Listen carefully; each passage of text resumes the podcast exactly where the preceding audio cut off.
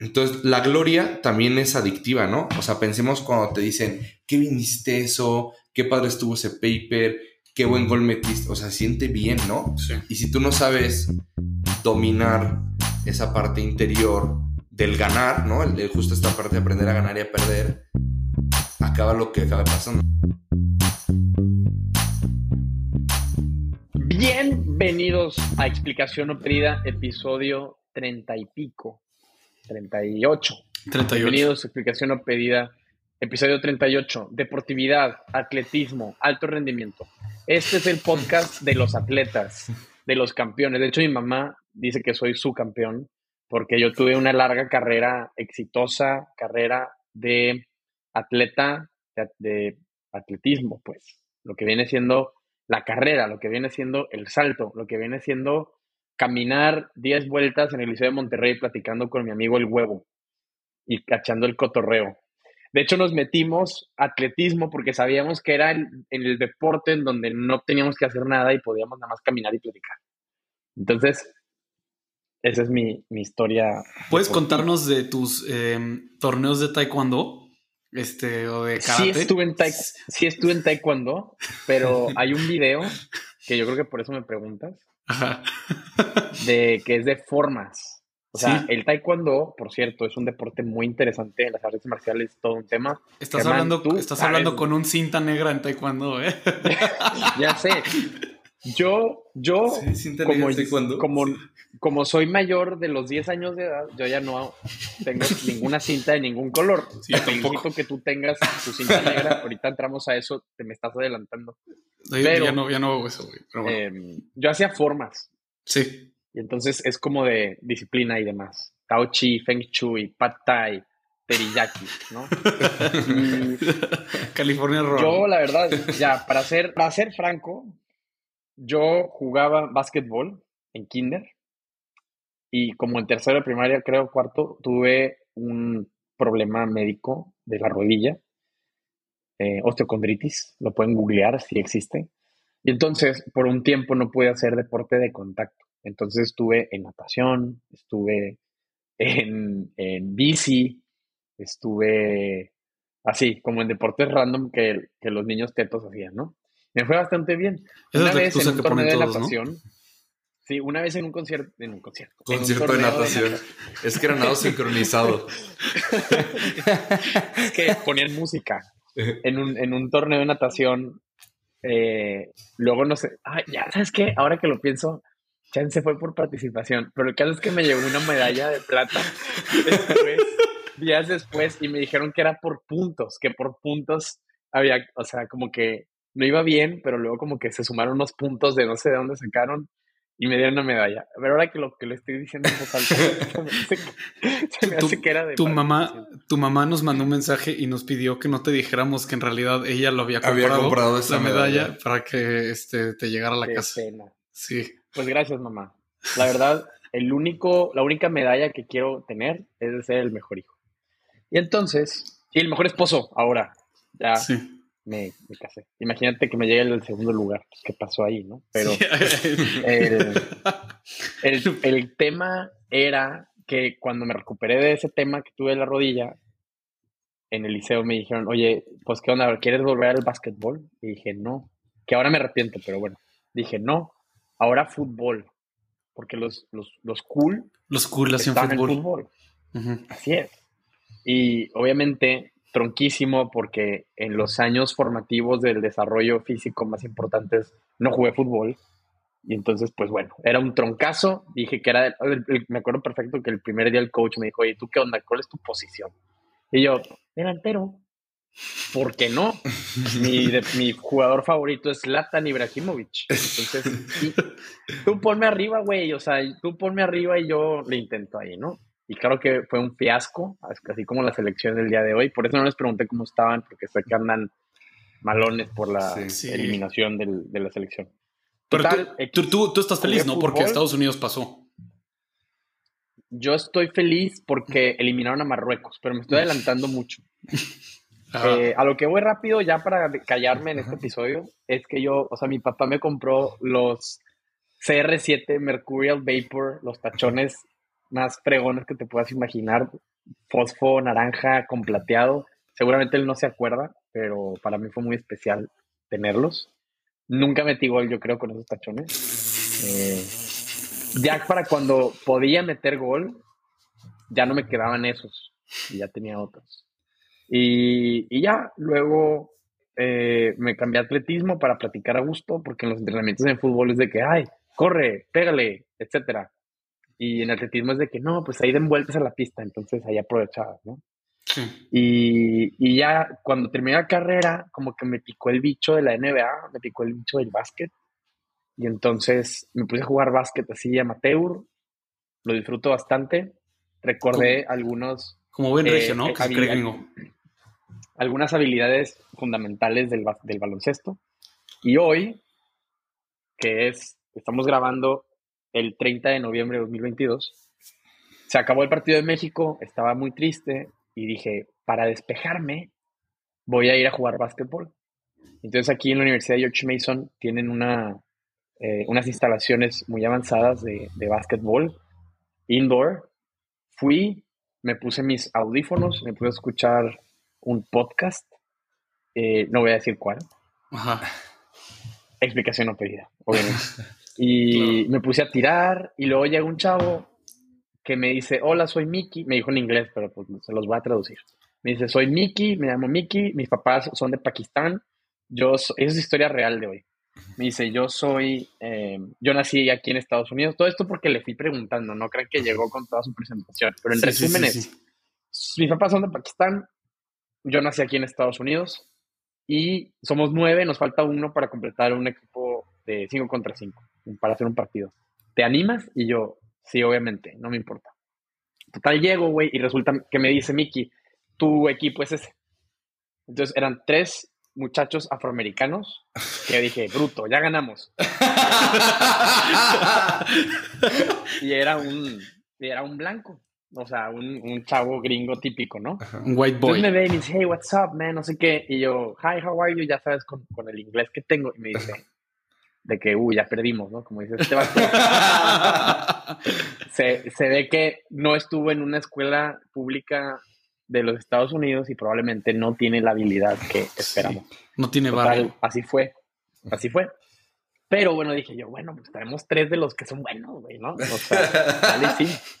Y volteo a ver a Miki, que es de Pakistán, y esto no es broma, digo, estuvo muy interesante y todo esto concluye muy padre y ya les voy a ceder a ustedes, les voy a dar el pase a gol, pero volteo a ver al otro equipo y en ah, porque me dijo, me dijo Miki, empezamos como en 15 minutos.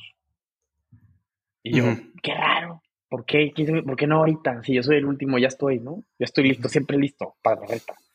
Me dice, no, tenemos que hacer algo. Y yo, ok, háganlo. Llego, güey, porque estábamos en, en, otra cancha y en la esquina del gimnasio resulta que era una hora en la que los musulmanes les toca rezar hacia la Meca. Y resulta que los cinco, los cinco del otro equipo, los cinco eran musulmanes y estaban rezando juntos antes de jugar. Y ahí yo dije, estos güeyes están súper coordinados ya valimos nosotros. Se ve que están en, el, ¿Y todos los demás eran cristianos o no, los de tu equipo? No sé, fíjate, no les pregunté. Debía o sea, es, interesante. Podríamos hacer algún tipo de ranking por religión. Mundial de religiones. Por religión y por color de piel también. Estaría bien. Bueno, no, tampoco. No, tampoco. Pero bueno, ¿quién ganó al final? Necesito bueno, saber no me van a creer, mi mamá no me va a creer, porque me acuerdo cuando jugaba en el liceo fútbol, cuando sí metía gol, siempre ella estaba platicando con señoras y nunca veía mis goles. Yo les llamaba, metí gol y no me creía. Pero bueno. En, cuando estaba en kinder, mi mamá me daba 10 pesos, una moneda de 10 pesos por cada canasta que metiera. Que era bastante en ese tiempo, 10 eh, pesos. Y nunca me dio ninguno, no te preocupes. No, sí, sí me daba. O sea, sí de repente sí metía canastas. El caso es que en el partido de hoy metí una, un triple. Y fue mi primer tiro. Y todos de que, ¡ah! ¿Qué? De que el mexicano, no sé qué, de que, güey, sí le sabe. Y resulta que en el otro equipo había un chavo que se llama Yusuf, que es de Marruecos y tenía la camiseta de la selección marroquí. Por eso hace rato mencioné a ese tan querido país. Que pues hay mucha gente de la chaviza vive por allá, nos escuchan en Marruecos. Saludos. En Rajab ah, tenemos gran, grandes escuchas. En, en, Casablanca. la, la chaviza de Es Marruecos. Rabat, ¿no? La Es Rabat, creo. Sí. Sí. Total, X. Metí el triple, todos aplaudieron, me cagaron en sus hombros. Bueno, eso no tanto, eso fue lo que me imaginé. Pero sí dijeron, eh, bien. Ajá. Terminamos perdiendo. Y entonces, este chavo Yusuf de Marruecos, como que me ve y me dice, ah, tú eres de México. Y yo, sí. Me dice, uy. Y también los eliminaron del, del mundial hace rato, ¿no? Híjole. Y yo, pues, y yo así. y le dije, y vuelto y le digo, ¿y a Marruecos cómo le fue? Güey, Oye, qué buena, Total, qué buena anécdota de cómo el deporte nos puede unir. exacto, eso es lo que quería concluir. Sí, Es lo que en- quería llegar. El de- fútbol, el básquetbol, el ejercicio, el atletismo, todas estas actividades nos unen. Donde la política, donde la economía crea divisiones, el deporte lo corrige y nos reunifica. Entonces fue una experiencia muy padre, coincidió con que hoy grabábamos este tema, no lo hice adrede, em, pero es una reflexión muy padre, muy bonita, y me gustaría que ustedes también platicaran un poco sobre sus experiencias con el deporte, cómo se relacionan con el deporte, y luego vamos a meternos un poquito más a fondo en el lado positivo, el lado negativo, como en todo hay un lado oscuro del deporte, y algunas anécdotas que pueden ser interesantes, eh, ya de gente así famosilla, ¿no? Y, y mil cosas que podemos hablar. Pues mira, yo creo que tú eres el que has tenido un poco más éxito. No, déjame, yo lo digo rápido. Yo tengo una memoria, cuando era chiquito, tenía 4 o 5 años, me metí a jugar fútbol em, a un equipo en Ciudad Juárez, Chihuahua, porque yo vivía en Ciudad Juárez, Chihuahua, y estaba jugando. Y fui y estaba jugando y tal, acabó un partido. Creo que jugué un partido nada más con ese equipo De, de fu- de fútbol. de fútbol. Y cuando acabé eso, mi, creo, mi mamá o mi hermana, creo que fue mi mamá. O sea, porque las, tu mamá siempre es tu, tu mejor porrista, pero también es la que más eh, te, este, te tira cuando es necesario. Creo que se echó un comentario, lo recuerdo perfecto, que me dijo, como que esto del fútbol no es lo tuyo.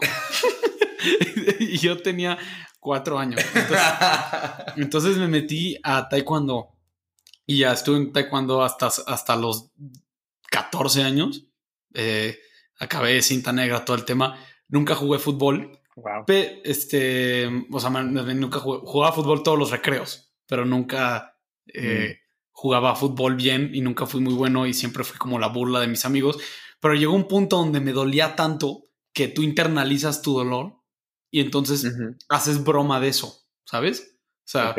cu- no, o sea, ¿Y la abuela es adrede o de qué hablas? ajá, o sea, yo era, yo era típico güey nefastito en la, en la secundaria o en la primaria, que era como, em, o sea, que cuando estaban escogiendo los del equipo, ay, quiero a tal, quiero a tal, quiero a tal, y yo siempre era el último en fútbol, yo siempre me reía y decía como, claro, obvio, obvio. Sí, claro, es que no me vais a escoger a mí, yo soy una mierda. O de que, o que, o de que me escogían, o de que me escogían a mí y decía, uy, ya valiste, güey. O sea, sabes, como queriendo Mm, justificar el, el que era muy malo en fútbol.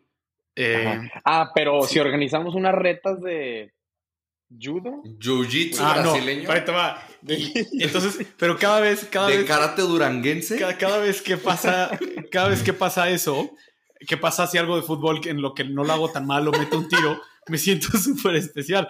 Un día estábamos jugando Chema, este, ah, yo, sí, cuando eh, estamos jugando. estábamos varios, varios amigos nuestros, este, estábamos jugando fútbol y tenemos un amigo, saludos Nacho, que es que el es- mejor de que todos. se jacta de ser muy bueno y es muy bueno en fútbol. Y le metió un túnel. No, Túnel y gol. un túnel y gol. No, delicioso. Esas madres que ni te. O sea, cuando yo ni, ni yo me la creía, ¿sabes? O sea, de que cuando pasó. Y, ¿Es de cuando yo estaba ahí o es otro momento? eh, no, Fue no, antes de que llegaras fue antes, ustedes. fue antes de que llegaras. Y, a nuestras vidas. Ah, ok. y, y Bueno. no puede ser lo bien que me sentí, pero claramente, como pues soy tan malo, todo el mundo usa esa ocasión para burlarse del güey que es, que es bueno. De que, ah, no Mm. puede ser, Germán te metió un túnel. Sí. Cabeza te metió Sí, túnel. el cabeza te metió un túnel. Y ese siempre fue mi vida con el fútbol. De que siempre cagándola, pero cuando hacía algo bien, era como, oye, no puedo creer que Germán este, lo hizo bien. Pero bueno, y luego, cuando viví en Estados Unidos un año en la secundaria y jugué básquetbol como tú. Pero claro que em, entre... Pero tú eres un tapón, mides sí, 90 centímetros. sí, exacto. Este, 73, por favor. 1.73. Ya. Este. Perdón, el alma, güey. Por decirte tapón. No, pero sí, no, en efecto, soy tapón. Pero aparte de que soy, no, aparte de que soy tapón, este, pues malo en fut- malo en básquet en comparación con los otros gringos, ¿no?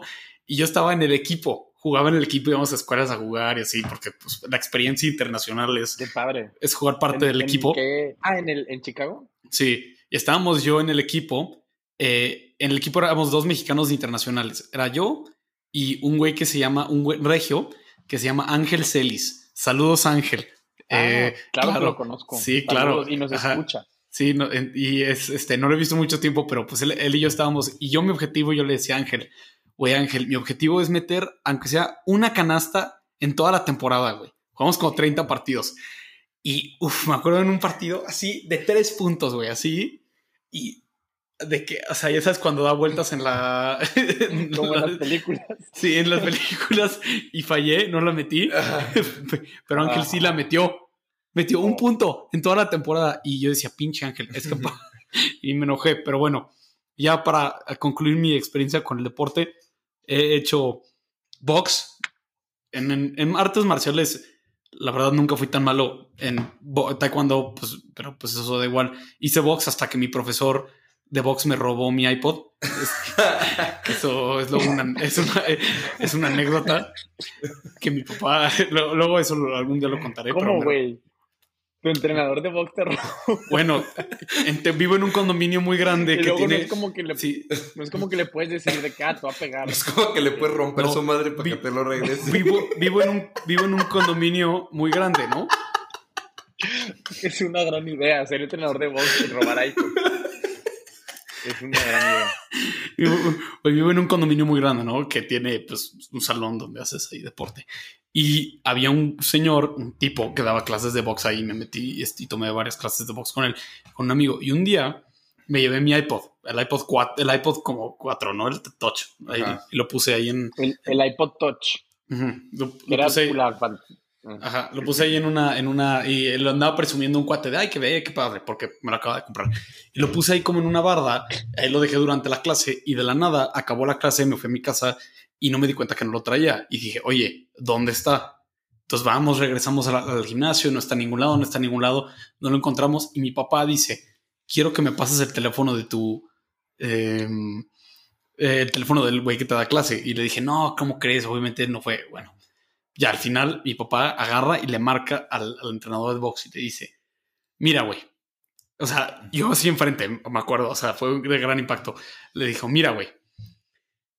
Te voy a dar lo- eh, ¿dónde está el iPod de, de- el iPod de mi hijo? Y no, señor, no tengo idea, pues seguro lo perdió. Mira, güey, te voy a dar la oportunidad de que te bajes en una gasolinera y de casualidad te lo encuentres en tu cajuela.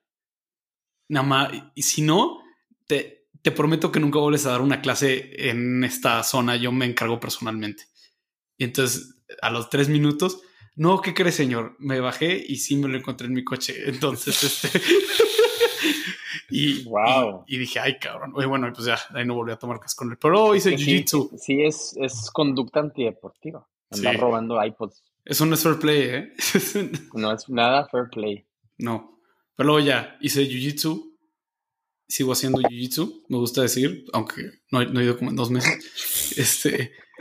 Jiu-jitsu brasileño, Y ¿verdad? Chema y yo eh, hacemos un poco de, de lifting, yo A creo, veces. cuando no somos flojos. Hubo, hace como, creo que como un año, Ajá. que le estábamos metiendo machín, machín, machín, machín, machín. Hasta que me acuerdo que Eugenio una vez a una fiesta me dijo, güey, neta, ya párale, güey. Sí. ¿No te acuerdas de mi cumpleaños de oro? Me dijiste, güey, ya por favor, güey. Ya no, ya no, ya no levantes más fierro, güey. Te estás poniendo muy fuerte. Por, por. Ah, sí, claro, sí es cierto. Es que se, iba, te iba, se te iba a romper la camisa. Ay, Sí, Y yo sí. decía, José María, tienes que ya. dejar. Mejor levanta tus ánimos en vez de andar levantando pesas. Sí. Era Yo- para yo- levantarnos. sí. De hecho, sí, o sea, hablando de, de, De por hecho, qué sirve por el cierto. deporte, por cierto, este es uno de los beneficios de hacer deporte, además de unirte con los amigos, es que es bueno para tu salud física Claro. y, mental, ¿no? Mental. Eh, Eugenio nos pasó un video en el que habla como este, o sea, creo que podremos hablar de beneficios del deporte en la parte psicológica y en la parte como física, ¿no? Eh, Uno es eh, esta parte psicológica. No sé, yo me acuerdo que para todos pandemia de haber sido muy duro. Entonces yo lo que hice fue comprar en ahorrar y comprar en Amazon unas pesas. Y con eso, pues, al menos me sentía bien esa hora, ¿no? Que hacía ejercicio. Y, te, y te funcionó. Y me funcionó. La verdad es que sí estuvo muy bien. O, o sea, me acuerdo que en esa época de pandemia corría 5 kilómetros diarios y una hora de pesas. Entonces, pues, Wow. o sea, como que ahí se sacaba el estrés y ahí, de hecho, hay muchos trends en TikTok de, este, para curar la depresión, este, levanto pesas y no sé qué, ¿no? Pero, Y, y no, y claro que, y por supuesto que funciona. O sea, eh, justo hay, hay muchos memes de, seguro los han visto, de que, este, mm, ay, estoy deprimido. eh, voy a intentar eh, levantar pesas y enfocarme en mí mismo, eh, mejorar mi aspecto físico mi y, mi- mejorar mi alimentación y dormir bien. Y sale el güey ahí todo, el, el mamado, este, el Chad, Ajá, y dice de que, ah, funcionó. O sea, funcionó. O sí, sea, o sea, sí sirve. sí, sí sirve, por supuesto que sirve. Nada más que, Y, pues es difícil. Y eso es una cosa de, de las cosas físicas y psicológicas, pero yo quiero hablar también de, del bonding que genera el deporte, eh, igual metiendo mi propia anécdota personal. Yo, a mí me gusta jugar fútbol, de hecho ayer volví a jugar después de, de mi última lesión de tobillo, ya ves que yo siempre me lesiono el tobillo. No, Chema, nada más para que se, o sea, Chema es de esos que siempre que estamos jugando fútbol, porque hemos jugado varias veces, siempre le pasa. Siempre. Siempre. Siempre. O sea, es siempre- que mi uña, Es es, que... O sea, es bueno, No sé, no, no, no, no. no lo voy a negar. O sea, en mínimo en comparación mía, Sí. o sea, es, es- es bueno. Pero siempre es Sí como. le sabe. No, güey, es que, ah, el tobillo, no, ah, es que mi, mi pompa izquierda, no, ay, es que eh, mi oído, oh, no. El chiste es que eh, esta vez fue el tobillo, pero hablando de bonding, por ejemplo, fuimos a la despedida de soltero de Eugenio y yo me presenté con un güey que se llama Israel. Ah, sí, Israel, no sé qué, no sé qué, ¿no? Y ya estuvimos ahí en la. En la Lo conocí yo, ese güey. Sí, es ahorita, espérate. Ah, En la despedida de que jijaja, no sé qué, tal, tal, tal. Y en la boda, en la boda de que alguien le grita, Jano.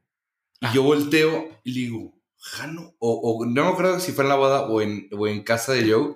O- Jano. Ajá. Y le dije, güey, yo te metí un túnel y luego te metí un golazo. Y me dice, Chema. Y Así de que cuando éramos niños habíamos jugado en un torneo de fútbol juntos. Y Y, se Wow. acordaba de la nos humillación. acordábamos de eso. Y desde ahí como que, pues, o sea, de que... Como si ya fuéramos brothers, ¿sabes? Aunque no nos hubiéramos visto Sí, siete sí, años. sí. Bonding. Claro, Bonding. claro, claro. Otro, otro caso de bonding fue, yo me acuerdo mucho que igual, o sea, a mí me metieron a fútbol desde kinder. Pero típico que, a ver, si cualquier persona que nos esté escuchando, si tú jugabas de defensa, de niño, en nivel kinder, ¿no? Nivel kinder, primera primaria de fútbol, eras malo. O sea, yo. Sí, o sea, yo también, Sí. ¿no? Eh, entonces yo la verdad es que no era muy bueno para el fútbol. Y me acuerdo que siempre, haz de cuenta que recuerdo mucho una jugada que decían, salgan jugando. Entonces yo jugaba lateral, me la pasaban y siempre la, me decían, no, tírala afuera, de que, güey, te la van a quitar, de que tírala afuera. A mí también. a mí también. Entonces, que, sí, fuera, fuera, fuera, fuera. Sácala, güey, sácala. Entonces, yo creo que mi papá, mi papá es una persona que jugó béisbol muchos años y le gusta mucho fútbol. Y de hecho, mi papá todavía los domingos. Como nuestro presi. Ajá. Béisbol. Sí, pero mi papá todavía los domingos, mi papá tiene 53, 54 años. 53 va a cumplir. Ujú. Eh, y todavía todos los domingos se junta con sus amigos a jugar fútbol. Entonces, o sea, sí le gusta. Entonces yo me acuerdo que, que él me decía todos los domingos, hay que jugar este, fútbol, ¿no? Y en un patio chiquito en la casa en la que, en la que vivíamos, ponía la portería y me decía, quítame el balón, ¿no? O sea, quítame el balón, quítame el... Y yo pues obviamente no podía, no podía, no podía. Pero de estar todos los domingos así de que jugando contra él, que era un adulto y yo un niño, pues cada vez fui mejorando más y más y más y más y más y más.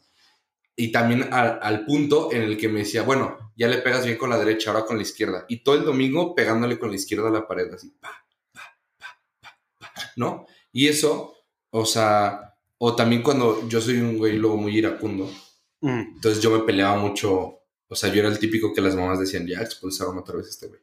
Y este, Sí, ya sé. O sea, Chema casi nunca se, se pone, se enoja, pero cuando está jugando fútbol, ya casi no, güey, pero yo lo he visto. sí. O sea, yo, que nunca juego. Lo he visto en varias ocasiones, güey. O sea, que Sí. te, te pones muy, muy mal. Entonces, como que eso también era. A ver, uno, aparte de que luego con mi, mi papá, a ver, ¿de qué hablamos?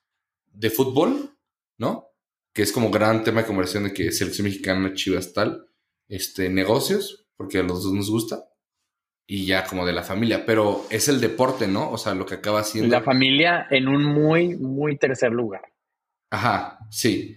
Porque pues los chivermanos van primero, ¿no? O sea, soy, yo soy fan del Guadalajara por mi papá, ¿no?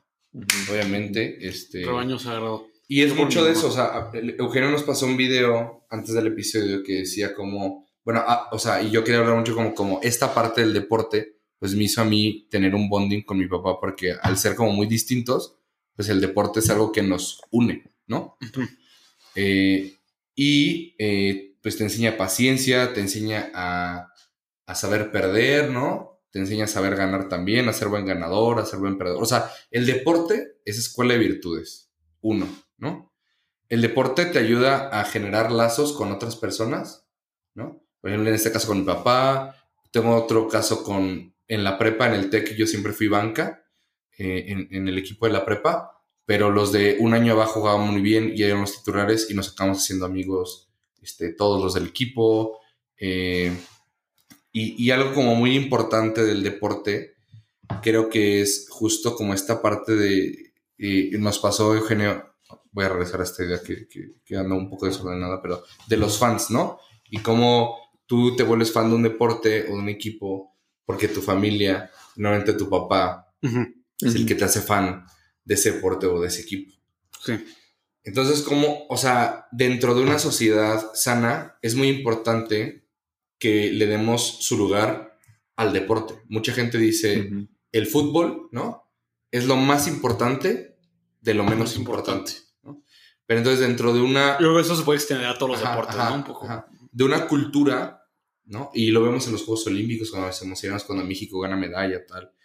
Pero en una cultura o en un país, como que el deporte es algo que nos une. O sea, no importa si eres de Morena, del PRI, del PAN, todos van a apoyar a la selección, ¿no? O sea, no importa si eres, este, no, en el estadio, no importa si eres rico, si eres pobre, si eres clase media en el estadio, si traes la pelea del mismo, de que ya hay algo que te une, ¿no? O sea, hasta veíamos como psicológicamente al ser parte de ese equipo, pues ya te sientes menos solo o te sientes parte de algo más grande. eh, y, o sea, tanto así que, por ejemplo, el, a la gente que le va a mi equipo, yo le voy al Club Deportivo Guadalajara, son las chivas, todos le dicen de que chiva hermanos, ¿no? Ah, o, o tú eres tigre, ¿no? Es como una identidad. Ah, yo soy tigro rayado, ¿no? Siempre en Monterrey. Tigro rayado, ¿no? Yo soy Este, rayado. Tú eres rayado. Pero sí, o sea, es, es el tema, ¿no? esas, esas dimensiones del deporte, entonces no sé si Eugenio o Germán quieran profundizar en alguna parte de... Porque creo que yo di un esquema Sí. muy general de todos los par- puntos. Sí, sí, sí. tocar. No, y súper bien. Yo creo que yo, yo tengo varias cosas como de que, que podemos tomar de tu, de tu testimonio y profundizar un poco y conectar con otras, o- otras ideas que traemos preparadas. La verdad es que cuando se habla de deporte puedes hablar sin fin. O sea, de, de verdad es como un espacio, es una, es una arena eh, humana que, que se puede estudiar desde muchas disciplinas. Por ejemplo, encontramos un, un paper eh, de psicología donde explica la diferencia de eh, ambientes o en- environments para aprender. Y usaron el deporte para estudiarlo. Entonces resulta que puedes hacer como una gráfica o un, un, un termómetro, digamos, de qué tan de qué tan variable es la información que el cerebro tiene que procesar en un deporte.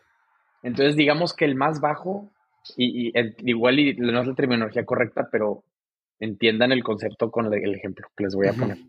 Digamos que lo más bajo es el juego de dardos, que hay gente que, bueno, lo considera deporte y ya está, ¿no? Eh, o el boliche, o el, incluso el ajedrez en estos términos, aunque es un juego muy complejo, es la información del cuerpo, que digamos, le- motriz, cómo se relaciona con, con la materia, es de, de las más básicas. Y entonces, que recomiendan que a los niños se les tiene que enseñar, si quieres que sea bueno el niño en eso, pues desde muy chico. a diferencia de deportes con ambientes más volátiles, como son los típicos que conocemos de deportes en equipo, fútbol, básquetbol, etcétera, que lo que sugieren ahora es decir, bueno, vamos a hacerlo, hacerlo atleta, vamos a hacer que, que, este, que esta persona sea capaz de, y ya luego que escoja su especialidad. Claro que hay escuelas de pensamiento distintas y demás, pero, por ejemplo, pienso en el tenis, que digamos que es de la mitad un poco hacia abajo, en, en ese termómetro que les digo.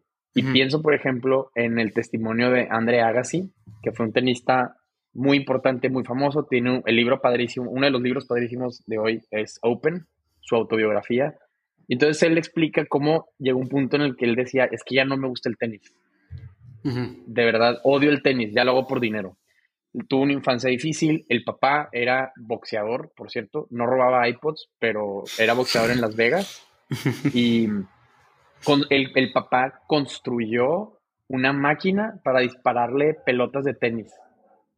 O sea, él, él, la hizo desde, casi que desde cero para ponerlo a entrenar al hijo. En, vivían en Las Vegas y era diario estar pegándole al, a la pelota de tenis.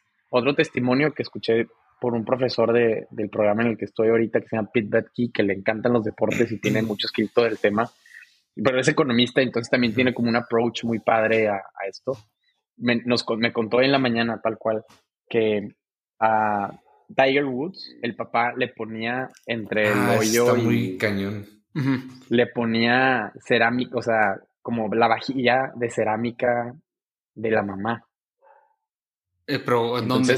O sea, entre el hoyo y de donde tenía que tirar la vajilla de, de su mamá. Por si la rompió para Ajá, que... para que no la rompiera. ujú, ujú. Ok, ok. Y, y- y hay otro, otro, digamos, testimonio que no es de alguien deportista profesional, pero hacía deporte, que luego se volvió uno de los CEOs más importantes prácticamente de la historia, que es Jack Welch, muy celebrado CEO de General Motors. De joven jugaba hockey y ¿No él siempre General sí- bueno, sí, perdón. Y entonces era como muy corajudo, tipo Chema, y que un día jugando hockey perdió su equipo y estaba haciendo un berrinche súper vergonzoso y la mamá fue a los vestidores y enfrente de todo el equipo le puso una friega, lo regañó y le dice, si no aprendes a perder, nunca vas a aprender a ganar.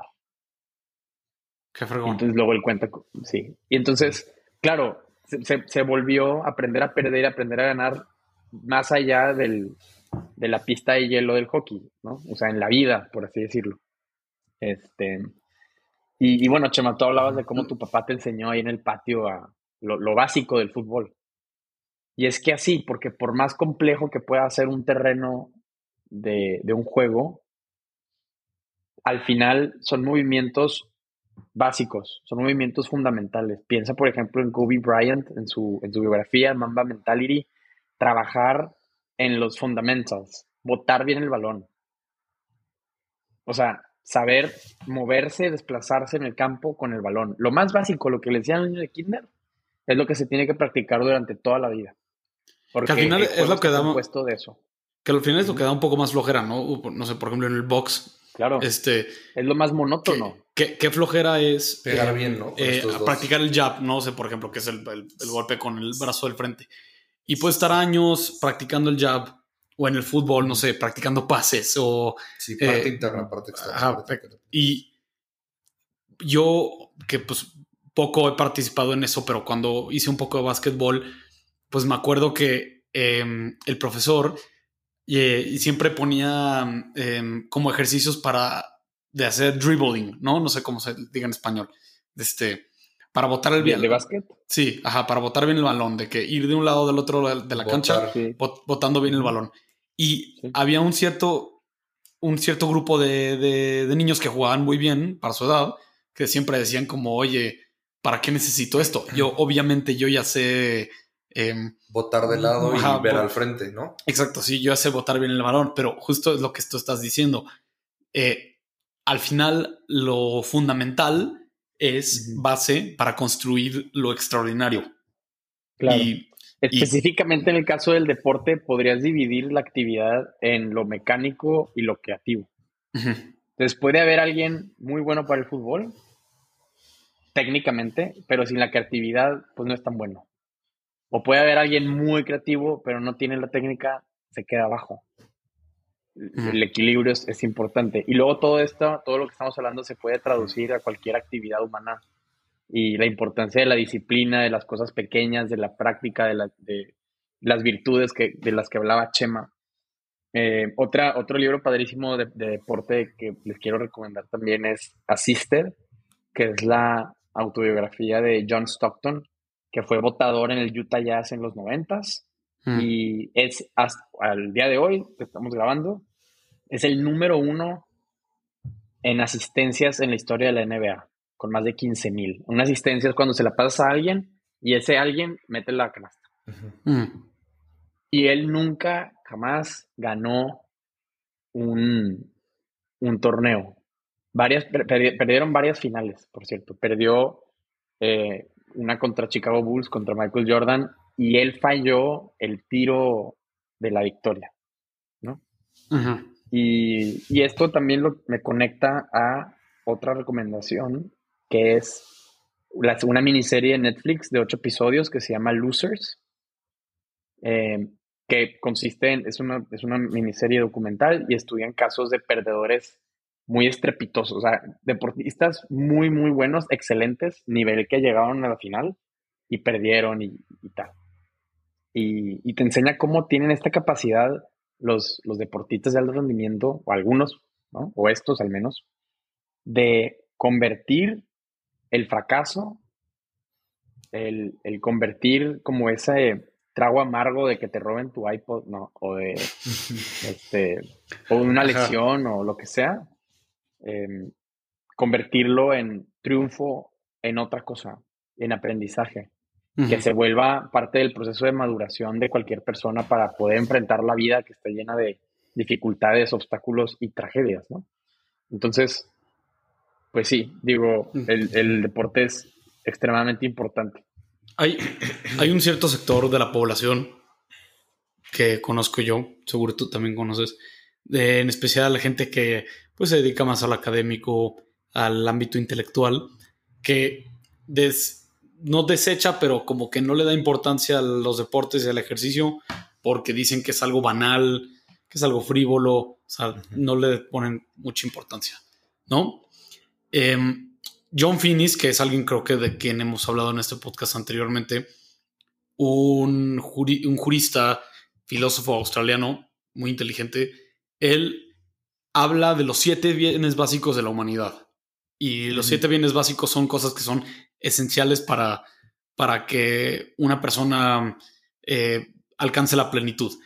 Esto lo hace porque él, pues, no le encanta tanto el derecho, el concepto de derechos humanos, o sea, porque dice que es muy amplio. Entonces dice, lo voy a reducir a los siete bienes básicos que son los que el Estado debe respetar. Pero, pero es muy interesante cómo llega a la conclusión de cuáles son los siete bienes básicos. Y uno de estos que es de los más importantes, es el juego. Y el juego puede ser interpretado de distintas maneras, pero la definición que le da él es, el juego es aquello que se hace por sí mismo, sin eh, una, sino alguna motivación externa. Y el deporte, cuando es lo que debe de ser, clasifica como algo que se hace por sí mismo y no, y no por algo más. No sé si, si me doy a entender. Cuando uno juega fútbol por la gloria de, jugar fútbol, pues chance es porque no lo está haciendo también. O, o, sea, no está, no, más bien no estás en el espacio mental correcto.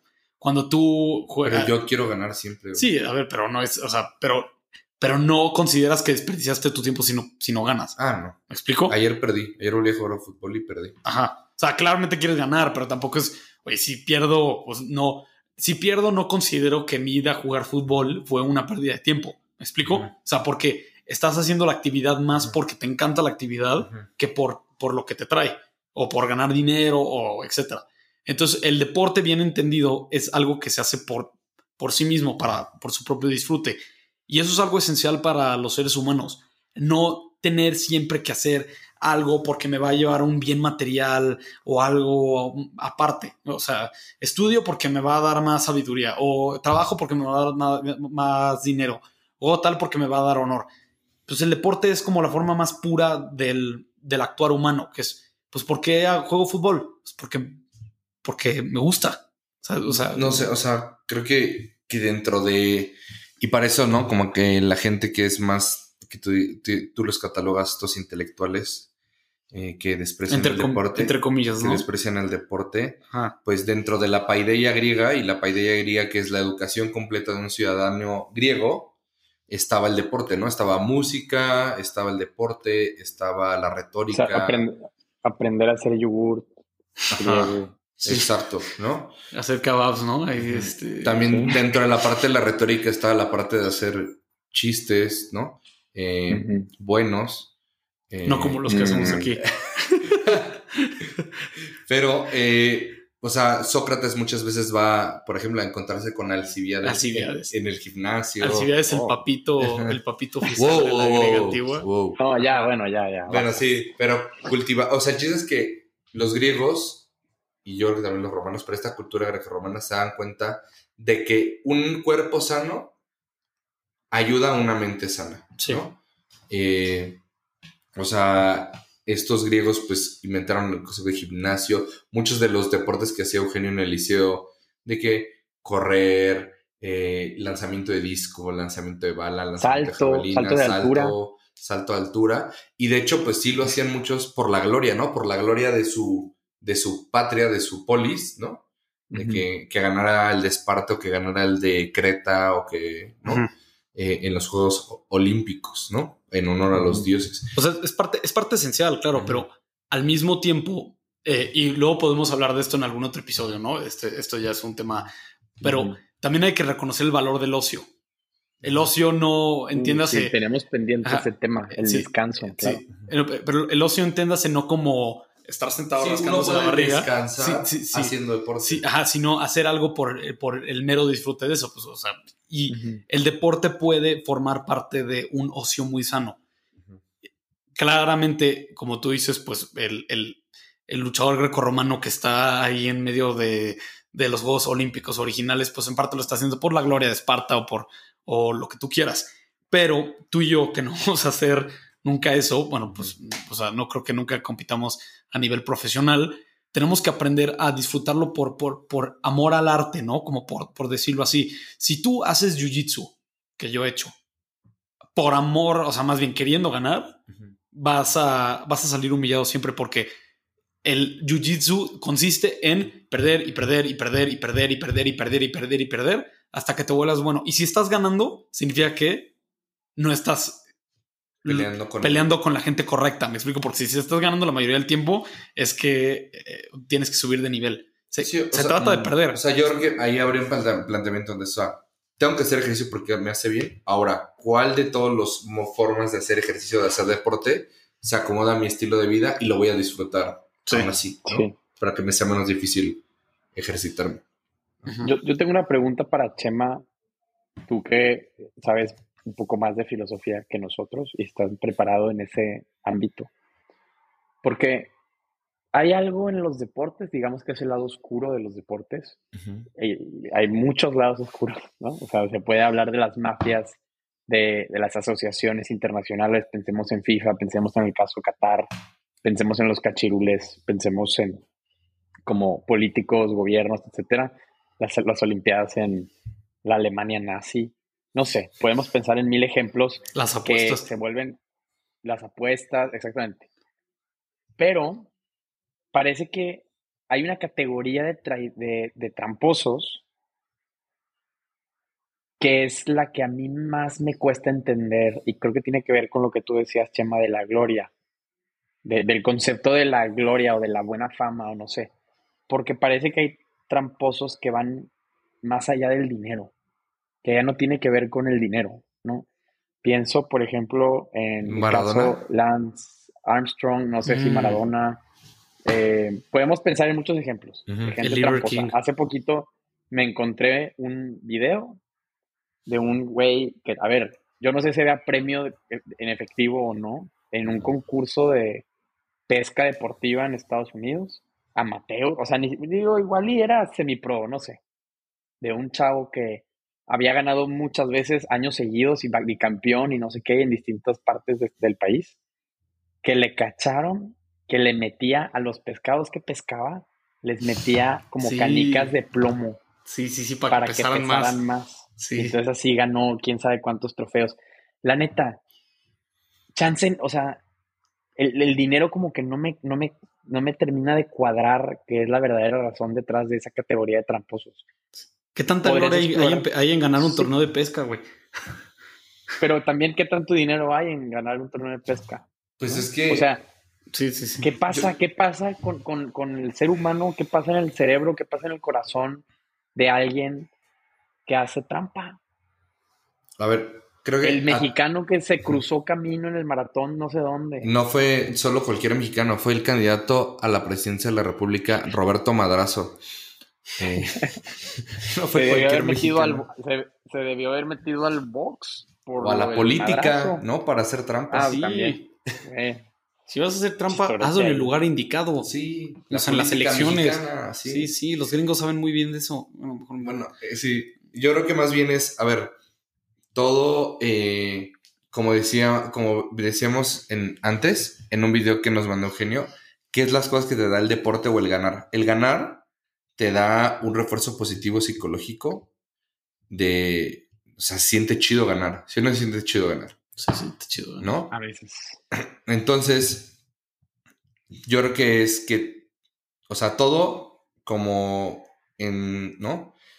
Todas las cosas, si las pones en el punto medio, es donde está la virtud y en los extremos es donde está el, el error, ¿no? El escrupuloso que cree que todo está mal y que, y que todo es perverso y horrible, ¿no? No va a disfrutar nunca la vida y tampoco el libidinoso, no sé si ese es el, correcto, ¿no? Pero el, el relativista que, que- que- que le da igual cualquier tipo de su comportamiento moral. Entonces está el punto medio, ¿no? Que es el prudente. Entonces, la gloria también es adictiva, ¿no? O sea, pensemos cuando te dicen, qué bien hiciste eso, qué padre estuvo ese paper, qué buen gol metiste, o sea, siente bien, ¿no? Sí. Y si tú no sabes dominar esa parte interior del ganar, ¿no? El, justo esta parte de aprender a ganar y a perder, acaba lo que acaba pasando, ¿no? Pensemos en Maradona, uno de los, muchos dicen que es el mejor futbolista de todos los tiempos, ¿no?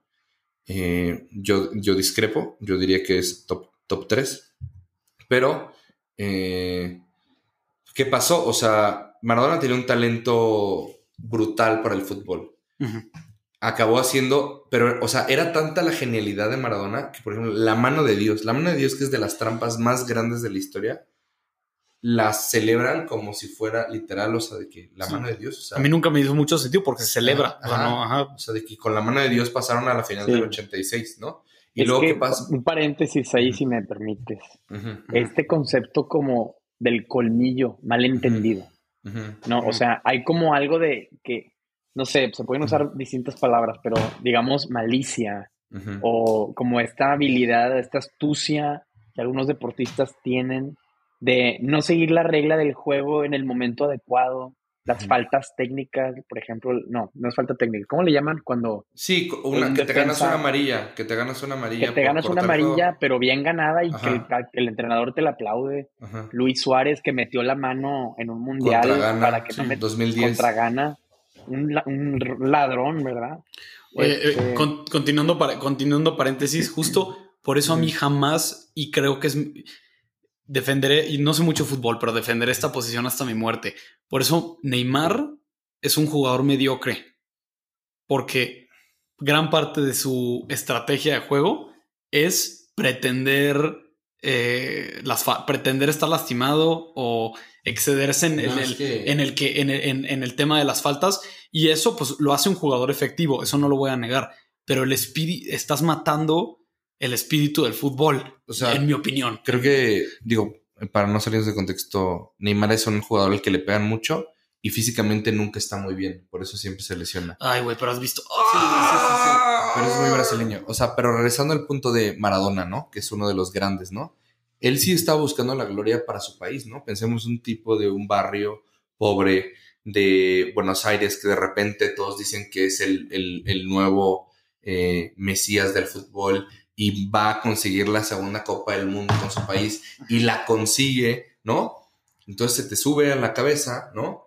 Y luego empiezas con el problema de drogas y de mujeres y, ¿no? O sea, la gloria también cuando no la pones en su justa medida, ¿no? No tienes humildad, pues te puede arruinar, ¿no? Y Maradona lo decía, ¿no? O sea, al final de su carrera él se arrepintió porque decía, si no hubiera, si no me hubiera metido cocaína, ¿qué jugador hubiéramos visto? ¿No? Él mismo decía, ¿qué jugador hubiéramos visto? O también decía, la pelota no se mancha, ¿no? Yo me equivoqué, pero la pelota no se mancha, ¿no? Entonces, o sea, este buscar la gloria también es adictivo, o sea, ganar es adictivo, ¿no? Y lo vemos con el, el ejemplo de, de las langostas de JBP, que otra vez lo vamos a mencionar en este podcast.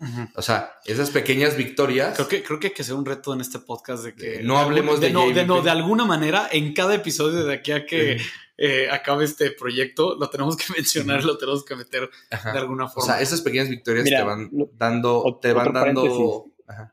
De dinámica de explicación no pedida. Podemos de que decir algo que él dijo, pero citar a alguien más y entonces que la gente tiene que adivinar de todas las citas que dimos en el episodio cuál es de Jordan Peters. Puede ser. Porque luego hay gente que tiene un sesgo en contra de él muy cañón, que, ok, puede ser, o sea, se puede entender dependiendo de qué se esté hablando. Pero haz de cuenta que ya tachan todo lo que él diga y dice, no, si es de Jordan Peterson, ni me lo acerques. Y luego dices, bueno, le cambio el nombre, le quito la quote, no sé qué. voy, a usar las, voy a usar las mismas iniciales. Voy a usar las mismas iniciales. Como, como diría Judith Butler en el tema de las, de las langostas, cuando una langosta gana una batalla contra una langosta, eso le produce que está más fuerte, ¿no? Y la hace más atractiva sexualmente a las otras langostas. En cambio, cuando la langosta pierde la batalla, casi casi que su cerebro se desintegra, ¿no? Y, en esos estímulos de serotonina, pues también nos vamos manejando nosotros, ¿no? O sea, entonces, el chiste es, pues sí, la gloria, pues también es una meta de los deportistas. ¿Por qué? Porque haces historia. O sea, Michael Phelps, historia. Usain Bolt, Ocho medallas historia. de oro. Ajá. Usain Bolt, para Jamaica lo que les dio. Eh, Messi, Cristiano Ronaldo. Eh, el Canelo Álvarez. El Canelo Álvarez. O sea, todos han elevado su posición social o la posición social de, o, el, o su país, ¿no? Sadio Mané jugando para Liverpool, no sé cuántos. Nadia, Nadia Comaneci. nadie como Nadia Comaneci, ¿no? Decían. ¿Cómo se llama este Está Megan Rapinoe, de la ah. selección de Estados Unidos, campeones. Sí. Sí. En la categoría. Serena, Williams. Serena Williams. Serena, Serena Williams. Rafa Nadal. Simone Biles. Roger Federer para Suiza. Federer. O sea, no les fue suficiente ser los mejores, los mejores fabricantes de navajas, ni de chocolate. Ni de relojes. Dijeron, vamos a tener el mejor tenista de la historia, ¿no? De relojes y demás. Khabib Nerhumanernov, no, sé, no sé cómo se diga su... El amigo de, Hasbula. el amigo de Hasbula. O sea, imagínate ser tan fregón que puede ser amigo de Hasbula. No, se lo ganó. Se lo ganó.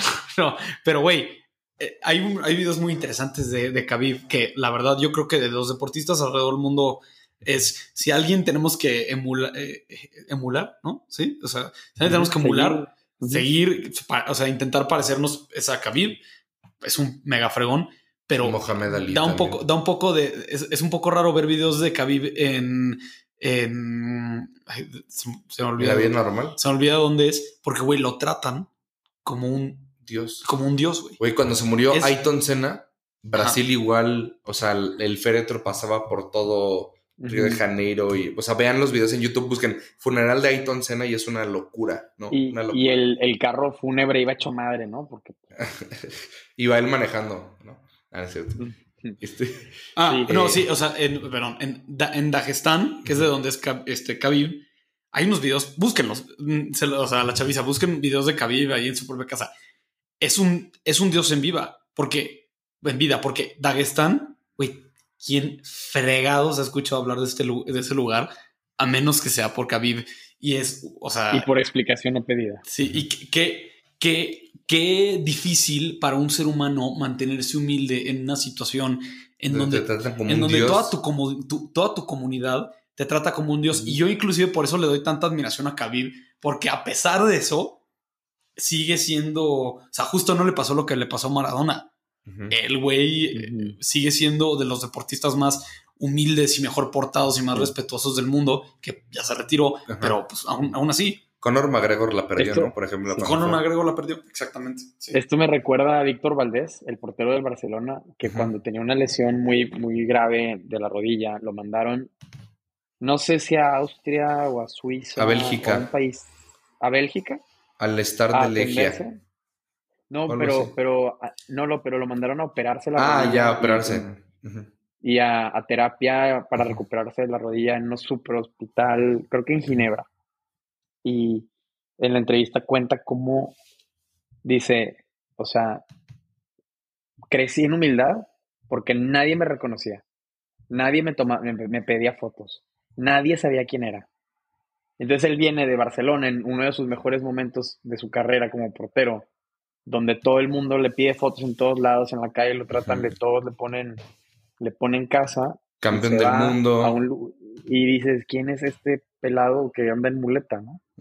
Eh, yo creo que ya podemos ir cerrando, no sé si qui- quieren agregar comentarios finales. Yo para, porque la verdad, este, creo que ustedes les eh, quiero que les den un poco más de profundidad a este tema. Quiero eh, nada más acabar diciendo que el deporte también tiene un aspecto de construcción de resiliencia. Y eso es algo que papás jóvenes y gente que, este, pues, que eh, eh, tiene hijos o lo que sea, chiquitos, no podemos dejar de lado.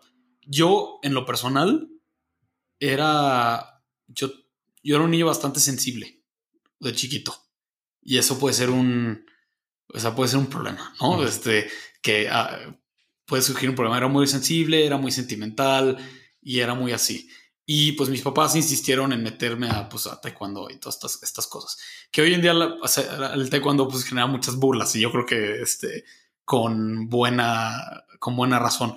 Pero en las artes marciales y los deportes de contacto y muchas otras estas cosas te generan cierta resiliencia que yo creo que no existe otro lugar en donde la puedas conseguir, donde la puedas desarrollar de manera natural. Entonces hay que, yo le doy gracias al deporte, eh, a las artes marciales en específico, por haberme hecho una persona un poco más resiliente, pues a insultos, a burlas, inclusive a peleas. Luego ya también me, me hizo un poco de mal porque me volví un güey muy peleonero, este, pero qué bueno que fui peleonero y no un cachazapes. ¿Me explico? Entonces, pues hay, quiero como señalar ese aspecto del deporte, ¿no? Que, y pues promover a que pues, si algún papá aquí no está escuchando, pues no le tengan miedo a que sus hijos se metan a deportes de contacto o se metan a artes marciales, porque no les, no hay, no hay forma en las que no les vaya a hacer bien. ¿No? Sí, o sea, yo creo que. Creo que no hablamos del fútbol americano. No. Eh, en todo el episodio no mencionamos nada del fútbol americano. Hay una película que se llama Concussion con Will Smith, famosa, donde Eh. sacan el caso de estos güeyes que se lastiman el cerebro y se vuelven súper violentos o se suicidan o así. sí. O sea, a ver, Bueno, No si no les gusta el americano, metan, hay otros deportes de contacto un poco Hay más. rugby. Hay rugby. en rugby, rugby que no usan casco. Entonces dices, Sí. bueno, sí podía saber, se hace cuenta. A mí no me engañaron, sí. Sabía que mi hijo iba a quedar medio. Digo, la No, cross. o una, una película buena de americano, Remember the Titans. Ah, sí. Buena película. Muy buena. Eh, yo yo eh, creo que un aspecto importante de la educación de cualquier persona es, eh, uno, la cultura. Dos, eh, que físicamente se sienta bien, porque también el deporte ayuda a la autoestima y, como decíamos, a las victorias, a, a saber manejarse en el mundo, ¿no?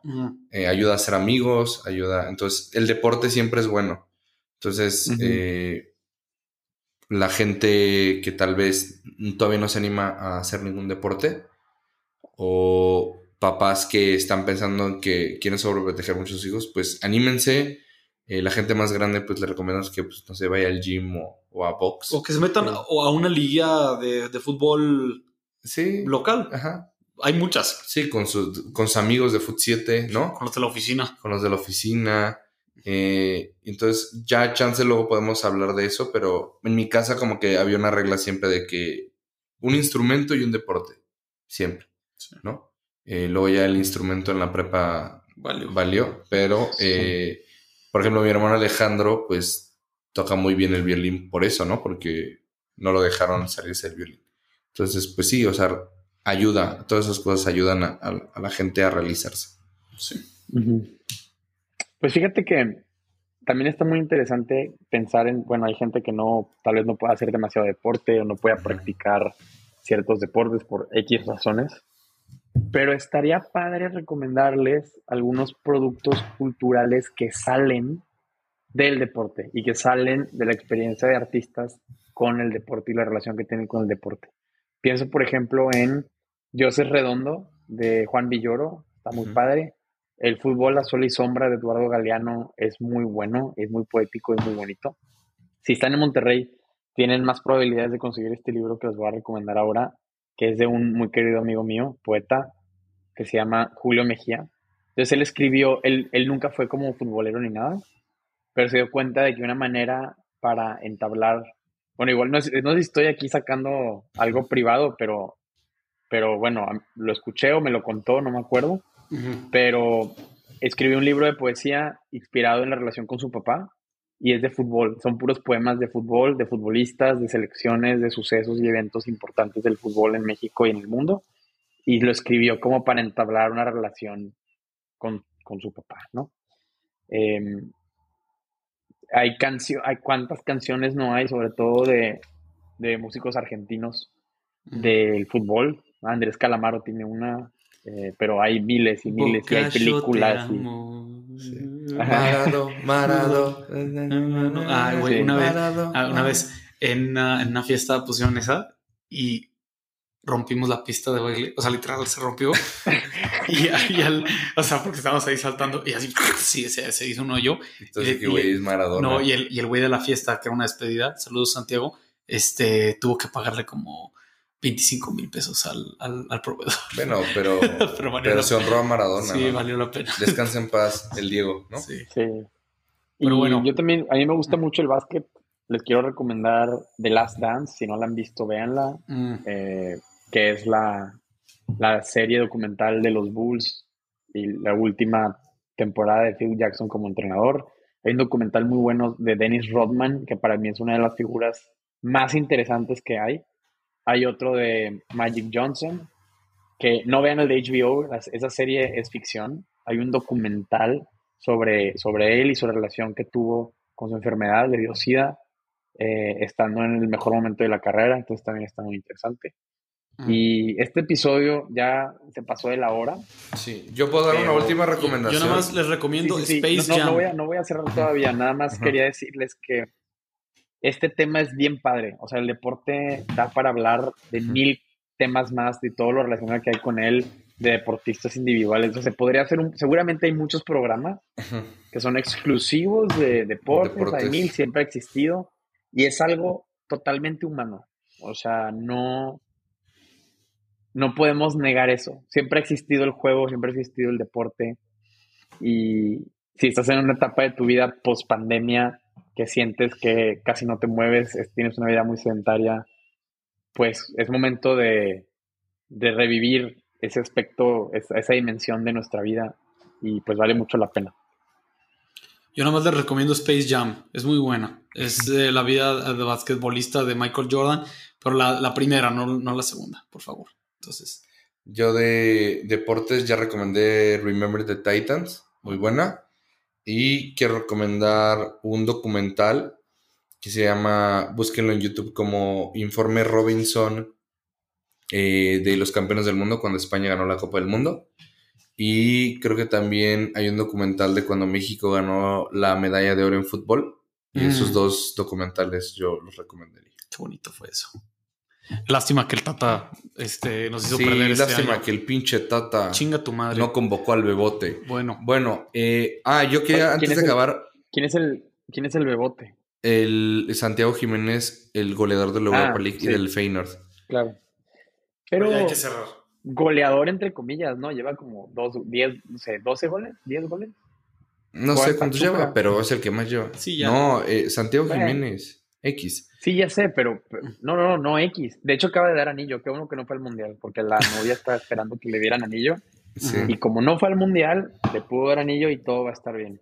Sí. Em, entonces, gracias, Tata, por eso. yo quiero agradecer personalmente a cada uno de las personas que salió, hoy salió el Spotify Wrapped, eh, el resumen del año de, de todos los que usamos Spotify. También los de Apple Music sacaron, vi, creo que dos historias nada más. Pero, eh, o sea, el resumen del año. Y entonces quiero agradecerle a todas las personas que estuvimos en su top 5 de podcast, que nos han escuchado, que comparten los episodios. La verdad es que eh, ustedes no saben, pero, pero pues ha sido últimamente, no, no difícil, pero, eh, o sea, cuadrar las agendas de todos, eh, preparar los episodios, sacar los clips, eh, pensar en temas de los que hablar ha sido como complicado. Pero la verdad es que cada historia que nos llega de gente que le ha servido o que le ha gustado el podcast nos impulsan a, a renovar el contrato de Eugenio por otra temporada más. Sí, aunque nos Eh, cueste. Vamos, aunque nos cueste vamos por ese dinero. Venga. No, este, entonces queremos seguir haciendo esto para ustedes. eh, entonces, si esto fue como una demostración de cariño que, que nos hicieron, eh, si pueden hacerlo más seguido dándole like a los reels, compartiendo los episodios, se los agradecemos mucho. Ya para no hacerlo más largo, todas nuestras redes sociales van a estar en la descripción. Por favor. Y eh, les mandamos un abrazo y ojalá sigamos en su rap de podcast del 2023. Por favor. Bueno, Besos. Nos vemos.